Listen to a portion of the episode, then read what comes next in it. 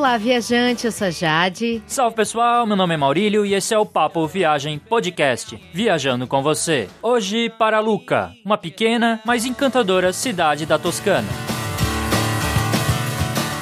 Este é o episódio 067 do Papo Viagem Podcast. A gente tem episódios sobre vários destinos de viagem na Itália. A gente tem um episódio sobre Florença, que é o 06. O 017 fala sobre Bolonha. O 031 fala sobre Siena, que também é uma cidade da Toscana. E o 044 sobre a linda Veneza. Além disso, a gente tem outros episódios que você pode conferir no nosso site, guia do digital.com. Lá você vai encontrar a lista completa de episódios já lançados na direita do site. Inclusive, tem um player que você pode clicar e ouvir no próprio site. Também tem a opção de baixar os episódios para ouvir no seu computador ou no seu smartphone. E ao acessar o site, confira também os nossos posts sobre a Toscana, sobre a Itália e outros belos lugares da Europa. Você também pode fazer a reserva da sua hospedagem pelo nosso link do Booking, sem pagar nada mais por isso. Basta utilizar o link no post desse episódio ou a caixa de busca localizada no menu da direita do site. Assim você ajuda a manter o Papo Viagem Podcast e não paga nem nem um centavo a mais na sua hospedagem. Outra dica é assinar o feed do podcast por meio de um aplicativo, e assim você recebe toda semana os novos episódios do podcast. Você também pode assinar a nossa lista de e-mails no site para receber as novidades. Se você tiver alguma dúvida sobre algum destino de viagem que a gente já falou aqui, tiver algum comentário, alguma crítica construtiva, alguma sugestão que você queira dar, é só mandar um e-mail para a gente para contato arroba guia do digital.com ou também você pode conversar com a gente pelas redes sociais. Pode ser pelo Facebook, Twitter ou Instagram. Procura por Guia do Nômade Digital e não esquece de curtir e seguir a gente nas redes sociais. Vai ser ótimo conversar com você, tirar sua dúvida, receber sugestões e críticas que ajudem a melhorar o Papo Viagem Podcast. Agora vamos descobrir a linda cidade de Luca, na Toscana.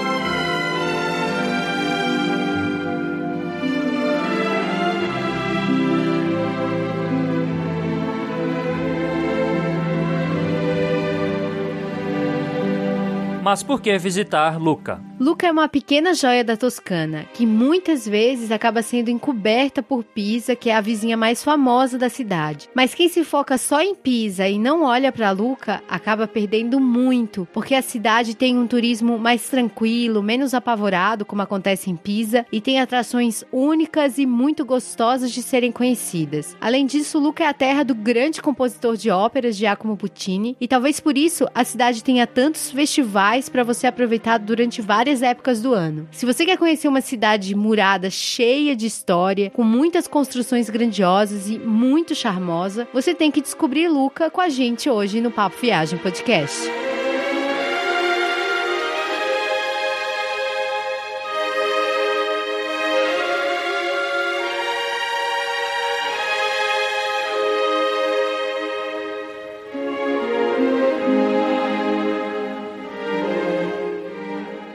Agora vamos falar um pouco sobre a história de Luca. A região da cidade onde está Luca atualmente vem sendo habitada há milênios. Se acredita que os primeiros povos a habitar a região tenham sido os ligúrios, mas quem fundou a mesma cidade foram os etruscos. Em 180 a.C., Luca caiu sob domínio romano. Até hoje é perceptível essa influência, principalmente no planejamento das ruas e há atrações também que remetem aos romanos que a gente vai falar daqui a pouco. Nos séculos posteriores, quando caiu o Império Romano, Luca foi dominada por diferentes poderes e só conseguiu se tornar um pouco mais independente a partir do século X. A partir de 1160, Luca se tornou uma república independente, cercada de regiões dominadas por famílias feudais poderosas. Foram 500 anos de república na cidade. Só que é claro, esses 500 anos não foram tranquilos porque a cidade teve que lutar contra diversos invasores e assim se manter independente. E é claro, também sofreu influência de outras regiões da Itália. Em 1805, Luca foi tomada por forças externas, nesse caso Napoleão Bonaparte. O imperador da França, inclusive, declarou a sua irmã como rainha da Etrúria e deu a ela poderes sobre toda essa região. Mas como a gente sabe, as intenções expansionistas do Napoleão não duraram muito. Em 1815, Luca foi incorporada ao Ducado de Bourbon-Parma e em 1847 foi a vez de fazer parte da Toscana, que depois foi unificada à Itália. Atualmente, Luca está na lista lista de cidades imperdíveis para você visitar na Toscana, porque é uma cidade que mescla construções históricas, tem aquele clima de cidade pequena, tem a sua muralha, é perto de Pisa e, é claro, é uma cidade muito charmosa. Seus 90 mil habitantes são muito sortudos por morar em Luca, algo que com certeza muitos viajantes invejam.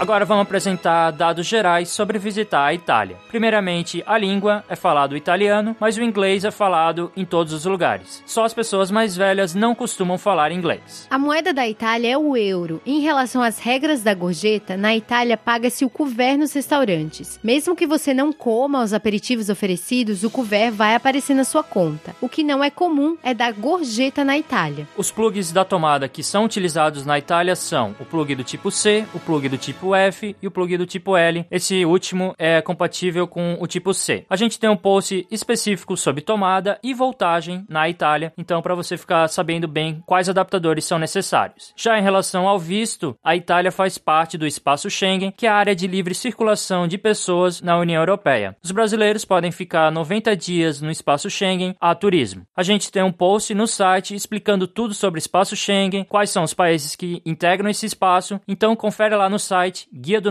digital.com para entender um pouco melhor como funciona o espaço Schengen. Em relação aos custos gerais e as dicas para economizar, as hospedagens em Luca não são super baratas. Não espere hospedagens muito baratas, não, mas há muita qualidade. Até as pensões mais simples são de qualidade. Com 50 euros dá para se hospedar bem pertinho do centro histórico, em um hotel de qualidade. Já os hotéis boutiques, que são muito bons e ficam dentro do centro histórico, as diárias elas ficam em torno de 100 euros as mais baratas. Além disso, você vai ter que pagar uma taxa turística que fica em torno de 1 a 2,50 euros por dia, dependendo do tipo de hospedagem. Com relação aos gastos com atrações, vale dizer que muitas atrações de Lucas são gratuitas. Então os gastos totais ficam em torno de 15 euros mais ou menos, mas é claro, podem subir caso você queira assistir uma apresentação de ópera, então participar de algum festival na cidade, conforme a gente vai falar daqui a pouco. Em relação aos gastos com alimentação,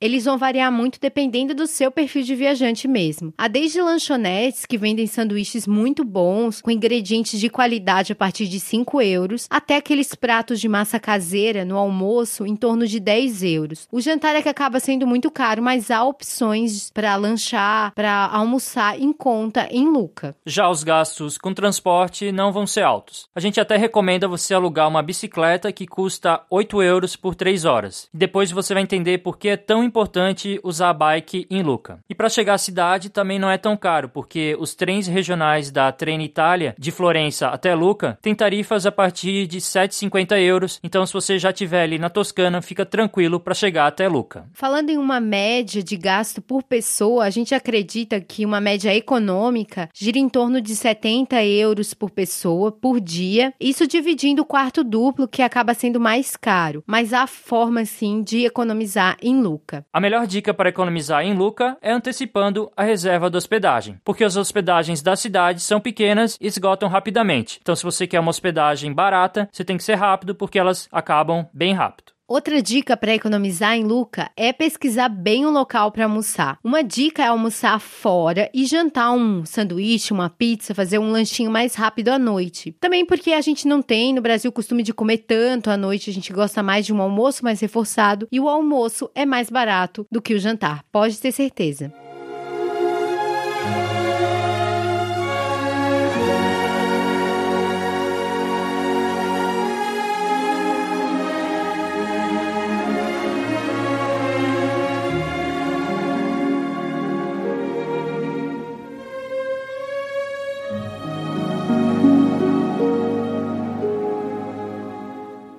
Mas quando viajar à Itália? Há diversas épocas do ano que você pode visitar Luca e outros destinos da Itália, mas cada época tem seu ponto negativo e seu ponto positivo. O inverno, por exemplo, é uma época barata para visitar a Itália, mas o ano novo, que fica no inverno, já é bem mais caro. Todas essas épocas de feriado, ano novo, Páscoa, Carnaval, costumam ser mais caros. Então são épocas que devem ser evitadas, principalmente para quem quer economizar. Na nossa opinião, os meses de abril e maio são os melhores para conhecer a Itália, do sul ao norte do país. O clima ele é mais quente, mais quente que o inverno, mas não é quente demais e os turistas estão começando a chegar, ainda não chegaram completamente. A gente conheceu a Itália nessa época e a gente gostou bastante. Nas cidades pequenas como Luca, o clima é ainda mais gostoso porque não tem tanta lotação assim. Já os meses de junho e julho são os mais quentes e mais lotados. Apesar disso, visitar a Itália no verão também tem seus benefícios, porque é nessa época que acontecem a maioria dos festivais de verão. Já o mês de agosto é o mês que os italianos saem de férias e as cidades grandes parecem meio que cidades sem graça. Então a gente não recomenda visitar a Itália em agosto. Já entre o meio de setembro e começo de outubro, o tempo ele é bom, é um pouco mais chuvoso do que entre abril e maio, mas já começa a diminuir bastante a lotação. E esse é um período interessante para visitar a Itália. A partir de novembro começa a baixa estação, começa o inverno e aí o clima fica mais frio e a lotação menor ainda. Mas quantos dias são necessários para conhecer Luca? Vale a pena dormir na cidade? Luca pode ser conhecida em uma viagem bate volta a partir de Florença ou Pisa. Dá para curtir a cidade tranquilamente durante um dia, mas caso o seu planejamento permita, a gente acredita que vale a pena se hospedar na cidade para aproveitar ainda mais Luca. Na nossa opinião, Luca é uma cidade muito mais charmosa para se hospedar do que Pisa. Apesar de muita gente preferir Pisa, Luca tem vários pontos positivos. Há também quem combine Pisa e Luca no mesmo dia a partir de Florença. Uma viagem de bate-volta muito corrida que a gente não recomenda. É melhor dedicar pelo menos um dia para cada cidade. E como chegar até Luca? Muita gente chega até a cidade a partir de Florença. Então é bem fácil, é só pegar um trem regional da Trenitalia. Esses trens regionais são os mais baratos. Então, por exemplo, de Florença até Luca, como a gente falou, há tickets por 7,50 euros. Muita gente também chega a Luca a partir de Pisa. E os tickets também são baratinhos de trem, 3,50 euros. E os trens saem a cada meia hora. A estação de trem de Luca, ela fica bem próxima da cidade murada, então dá para ir caminhando tranquilo. Outra opção para quem chega de avião é utilizar o aeroporto mais próximo, que é o Pisa Galileu Galilei International Airport. O aeroporto tem uma estação de trem onde partem trens até Luca, então é uma opção para quem chega de avião. E como se deslocar na cidade? Para se deslocar em Luca, a gente recomenda que você utilize seus pés e utilize a bicicleta, porque dá para percorrer a muralha da cidade de bicicleta, algo super interessante. Além disso, a circulação dos carros dentro dos muros só vale para os residentes, então é bom deixar o carro alugado fora da muralha e aproveitar a bicicleta ou caminhar, que é o que também é mais gostoso para conhecer a cidade. Só não esqueça de levar um mapa para encontrar as atrações da cidade.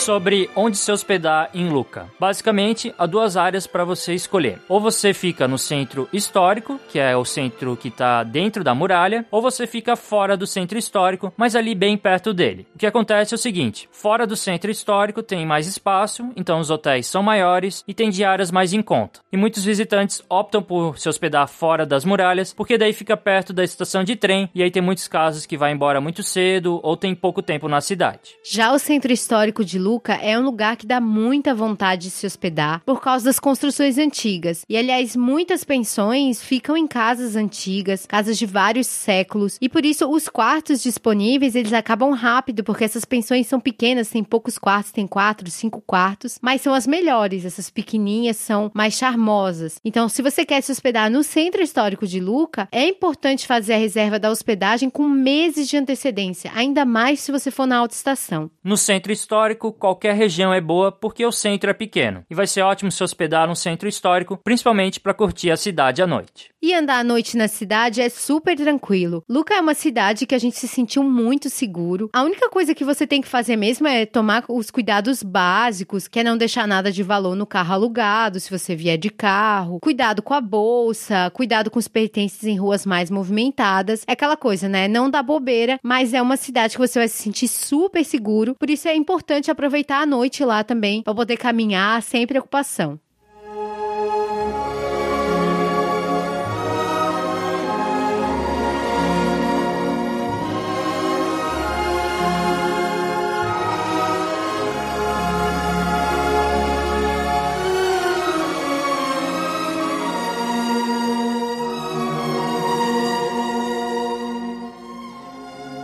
Agora vamos falar sobre os principais pontos turísticos de Luca. O grande destaque, com certeza, da cidade é a sua muralha, a Muralha de Luca. Desde os tempos romanos, a cidade era cercada por muros. E na história da cidade, vários muros foram construídos, só que a muralha atual é da época da Renascença. Ela começou a ser construída em 1545 e foi finalizada só em 1650. Apesar de ser uma muralha forte que impressiona mesmo e ter sido construída para defesa, especialmente defesa contra os Médicis, os muros de Luca nunca foram usados na guerra. Pelo contrário, no século XVIII, inclusive, a função do muro já mudou. A muralha se transformou em um lugar de lazer, um lugar para caminhadas. E essa se tornou a principal função da muralha de Luca e até hoje essa é a principal função dela. Caminhar ou pedalar nos 4 quilômetros dessa muralha é uma atração imperdível da cidade, porque além de ter toda essa beleza, é uma atração histórica e que te permite ver as construções da cidade por outros outros ângulos. Você vai tirar ótimas fotos a partir da muralha. Além disso, a muralha é toda arborizada, então ainda dá um charme a mais para a cidade, parece um parque. Mesmo quem tem pouco tempo em Luca, a gente acredita que deve alugar uma bicicleta. E na cidade dá para alugar as bicicletas tranquilamente, custam 8 euros 3 horas ou 12 euros o dia inteiro para quem tem mais tempo. E de bike você consegue dar uma volta total na muralha sem cansar demais, porque afinal são 4 quilômetros. Vale muito a pena Outra coisa para você prestar atenção enquanto percorrer a muralha e caminhar em volta é em relação às portas de entrada da cidade e às 11 torres da muralha. Você vai conseguir tirar várias fotos lindas nos muros, nesses portões gigantescos e nas torres da muralha. Os destaques são os portões originais do século 17, a porta San Pietro, a porta Santa Maria e a porta San Donato. É claro que os muros de Luca eles concentram os olhares de quem vê a cidade pela primeira vez, mas dentro da cidade tem uma rua em particular que se destaca, que com certeza você vai passar por lá. É a Via Filungo. Na Via Filungo tem várias lojas de produtos da moda com preços mais salgados que fazem muito sucesso e tem um movimento constante de locais e de turistas também. Em uma cidade histórica é muito gostoso até caminhar pela rua mais lotada, ainda mais que na Via Filungo tem várias casas antigas e essas casas elas pertenceram aos nobres da cidade. E eles chamam de mansões, então vale muito a pena pena também ficar de olho não só nas lojas embaixo, mas também nas mansões. Em Luca também tinha aquela história de construir torres nas casas para dizer quem é mais rico do que quem. Mas hoje sobraram poucas torres que a gente vai falar daqui a pouco. Além das lojas e dessas mansões antigas, quando você passar pela Via Filungo, você vai se deparar com a Piazza del Anfiteatro. Essa é uma das praças mais surpreendentes que a gente já viu. E a história dela é bem longa, porque tinha um anfiteatro romano no século II depois de Cristo. Só que com o passar dos séculos, o anfiteatro ficou em desuso e teve muitas pedras reaproveitadas para outras construções, então ele foi desmontado. Na Idade Média, a estrutura que sobrou do anfiteatro, ela foi usada para construir casas, depósitos depósito, chegou a virar até prisão. A situação só mudou em 1830, com a ideia do arquiteto Lorenzo Nottolini. Ele tinha intenção de valorizar a história do anfiteatro. Para isso, as construções internas, porque haviam construções dentro da área do anfiteatro mesmo, elas foram destruídas e foi construída também a Via del Anfiteatro, que aí mostra certinho por fora o formato original do anfiteatro. Então a praça ficou muito bonita com essa reforma, uma reforma, vamos dizer assim, recente para idade de Luca. O que chamou bastante a nossa atenção foi esse formato elíptico do anfiteatro, que acabou virando uma praça, então é algo bem diferente. E passar por baixo dos arcos e ver construções amarelas com café, sorveterias e restaurantes também é bem impactante e bem divertido passar por ali. Vale tomar até um gelato, você vai ver várias gelaterias em Luca e também aproveite para tirar ótimas fotos na Piazza del Anfiteatro.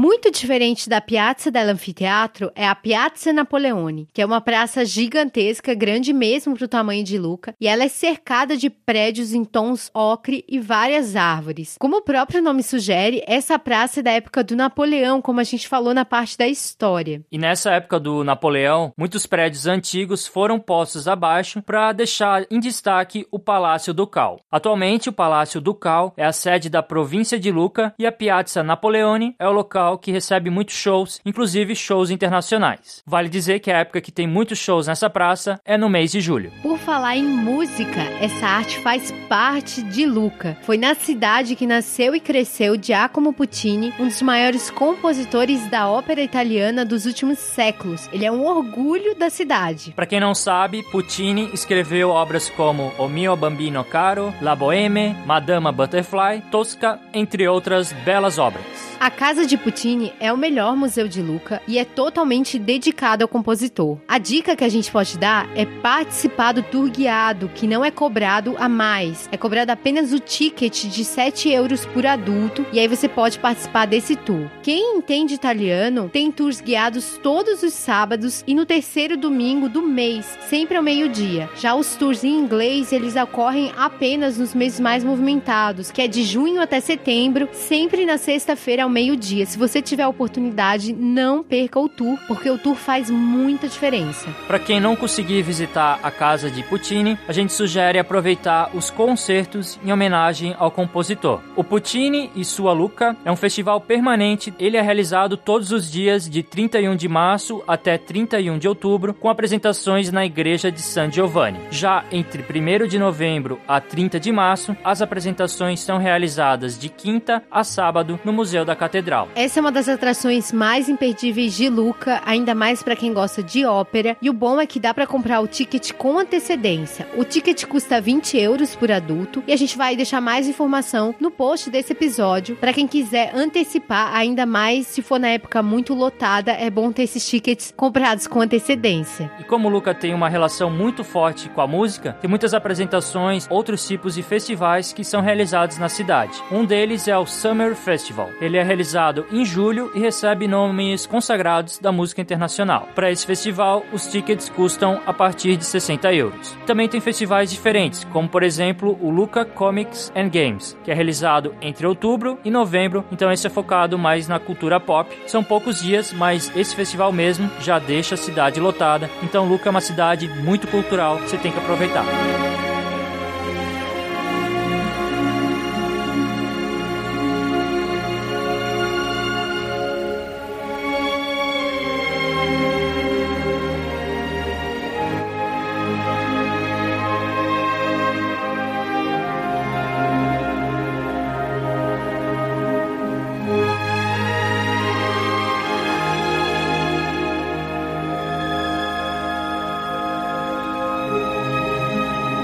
A gente já falou de atrações históricas, das lindas praças de Luca e até sobre as músicas e festivais que tem tudo a ver com a cidade. Mas a gente sabe que cidades históricas italianas são cheias de igrejas antigas e Luca não foge à regra mesmo. Há muitas igrejas medievais em Luca, que inclusive é conhecida como a cidade das 100 igrejas, e a gente vai falar um pouquinho sobre as principais agora. A principal igreja de Luca é a Catedral de Luca, chamada de Duomo di San Martino. Essa é uma igreja construída entre os séculos 11 e 13 e segue o estilo românico como predominante. Só que, é claro, a catedral passou por várias reformas ao longo dos séculos. E tem muita coisa interessante na Catedral de Luca. A primeira delas que você vai notar de cara é a fachada. A fachada é toda em mármore com várias cores, principalmente branco e verde. Isso é bem comum naquela região da Itália, na Toscana. E uma coisa muito curiosa é que a fachada não é simétrica, mas não é simétrica mesmo. Um dos arcos principais é bem pequeno se comparado aos demais. Isso foi uma questão meio de projeto, construções que demoravam muito, e aí acabou acontecendo isso, mas é bem curioso porque não é algo que você vê sempre. E dentro da catedral você vai encontrar um dos motivos para que Luca fosse um local de peregrinação cristã. No interior da igreja fica a Santa Cruz, que é um crucifixo enorme que dizem ter sido feito por Nicodemo, que era um seguidor de Cristo que inclusive conheceu ele. Ou seja, o rosto nesse crucifixo seria a melhor representação de Jesus, já que Nicodemo conheceu o Cristo. Mas há outros destaques dentro da Catedral de Luca, como a pintura da Última Ceia de Tintoretto e a bela estátua no túmulo de Hilária del Carreto, que também é bem conhecida. Para entrar só na catedral, o ticket custa 3 euros por adulto, mas tem tickets combinados, mas aí vai depender do seu interesse por outras igrejas e outras atrações. Uma igreja que rivaliza em importância com a Catedral de Luca é a igreja de São Miguel no Fórum, ou San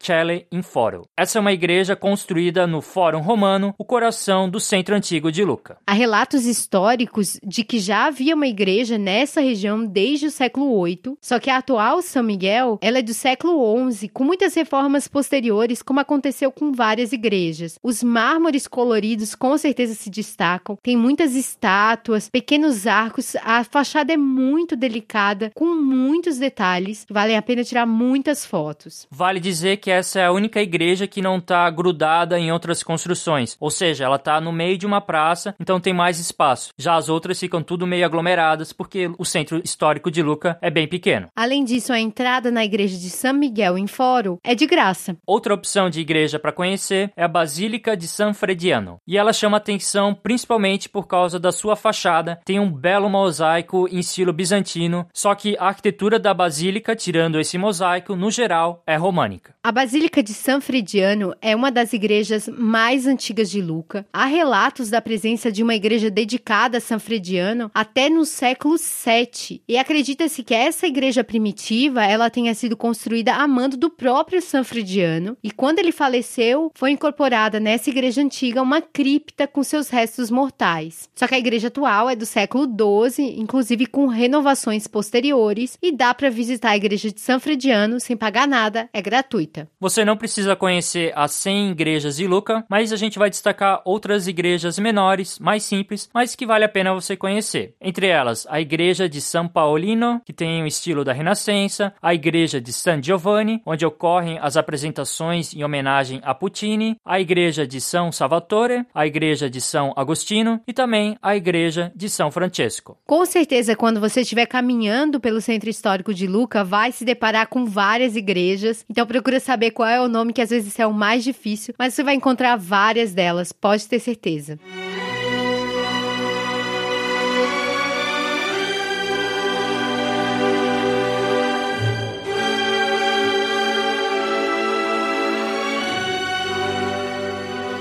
Outra atração de Luca é o Palazzo Pfanner, que é um antigo palácio do século 17 que pertenceu a uma família rica da cidade. Ele foi passado de família para família até que no século 19 o austríaco Felix Pfanner adquiriu a casa, no caso a casa não, o palácio, e montou a primeira cervejaria de Luca. A produção ela não acontece mais, ela terminou em 1929, mas o palácio continua sendo da família Pfanner, inclusive aberto ao público para visitas. O seu destaque é o belo jardim em estilo barroco italiano. Foi desenhado por Filippo Giovara. O local, inclusive, foi utilizado no filme Retrato de uma Senhora com a Nicole Kidman. Já o interior do palácio tem móveis antigos e tem até uma exibição de equipamentos cirúrgicos que pertenciam ao médico Pietro Pifana. Mas ah, o que vale mesmo a pena é o jardim, é bem impressionante. A visita combinada jardim interior do palácio custa 6 euros, mas também tem a opção de visitar ou só o jardim ou só o interior do palácio. Outra coisa legal é assistir os concertos que são realizados no local entre agosto e outubro. Então, se você estiver nessa época, é mais uma coisa para fazer em Luca. E algo muito legal de fazer em Luca também é subir em alguma das suas torres. Como a gente já falou, Luca tinha aquela história das famílias ricas mandarem construir torres como um sinal de poder, de que são ricas mesmo, né? E dessa época restaram poucas torres, mas a que tem hoje elas são bem curiosas. Inclusive a torre Guinig, ela é muito diferente. Essa é a torre mais famosa de Luca. Para chegar no topo, você vai ter que passar por 250 degraus. Mas é algo aceitável e vale a pena, porque no topo dessa torre tem tipo um jardim com várias árvores que dão uma sombra e um ótimo descanso para os viajantes que vão lá curtir a vista. Para subir, o ticket custa 4 euros e vale o esforço porque não é qualquer torre que tem um jardim no topo. Uma torre mais alta que chama bastante atenção também é a Torre del Ore, que é a torre do relógio. Ela tem aproximadamente 200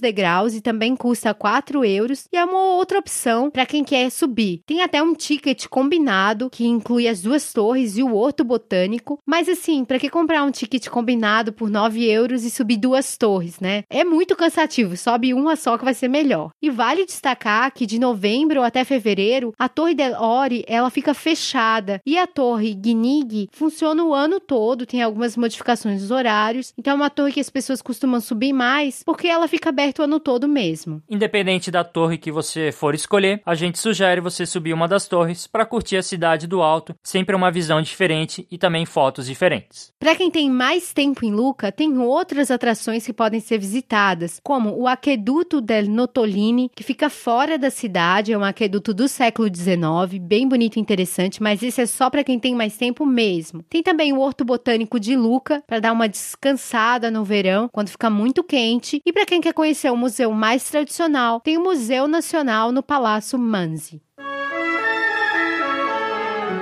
E qual é a nossa conclusão sobre visitar Luca? Luca é o tipo de cidade que muita gente conhece rapidamente. Inclusive a gente teve que passar só algumas horas. Só que a gente acha que valeria mais a pena ter dormido na cidade para conhecer ela com mais calma e também várias atrações que ela tem. Então, se você estiver pela Toscana, a gente sugere você se hospedar em Luca e conhecer toda essa cultura que a cidade possui. Ela é uma cidade ótima para você se hospedar, tem preços melhores que Florença, por exemplo, e também é uma opção melhor para se hospedar do que Pisa. Então, independente se você tiver tempo ou não, a gente sugere você visitar Luca, porque é uma cidade murada, é uma cidade com belas construções, belas torres, belos jardins, no Palácio, por exemplo, e também uma cidade que vive a música muito por causa do seu grande compositor, o Puccini. Então, pra gente, você tem que visitar Luca.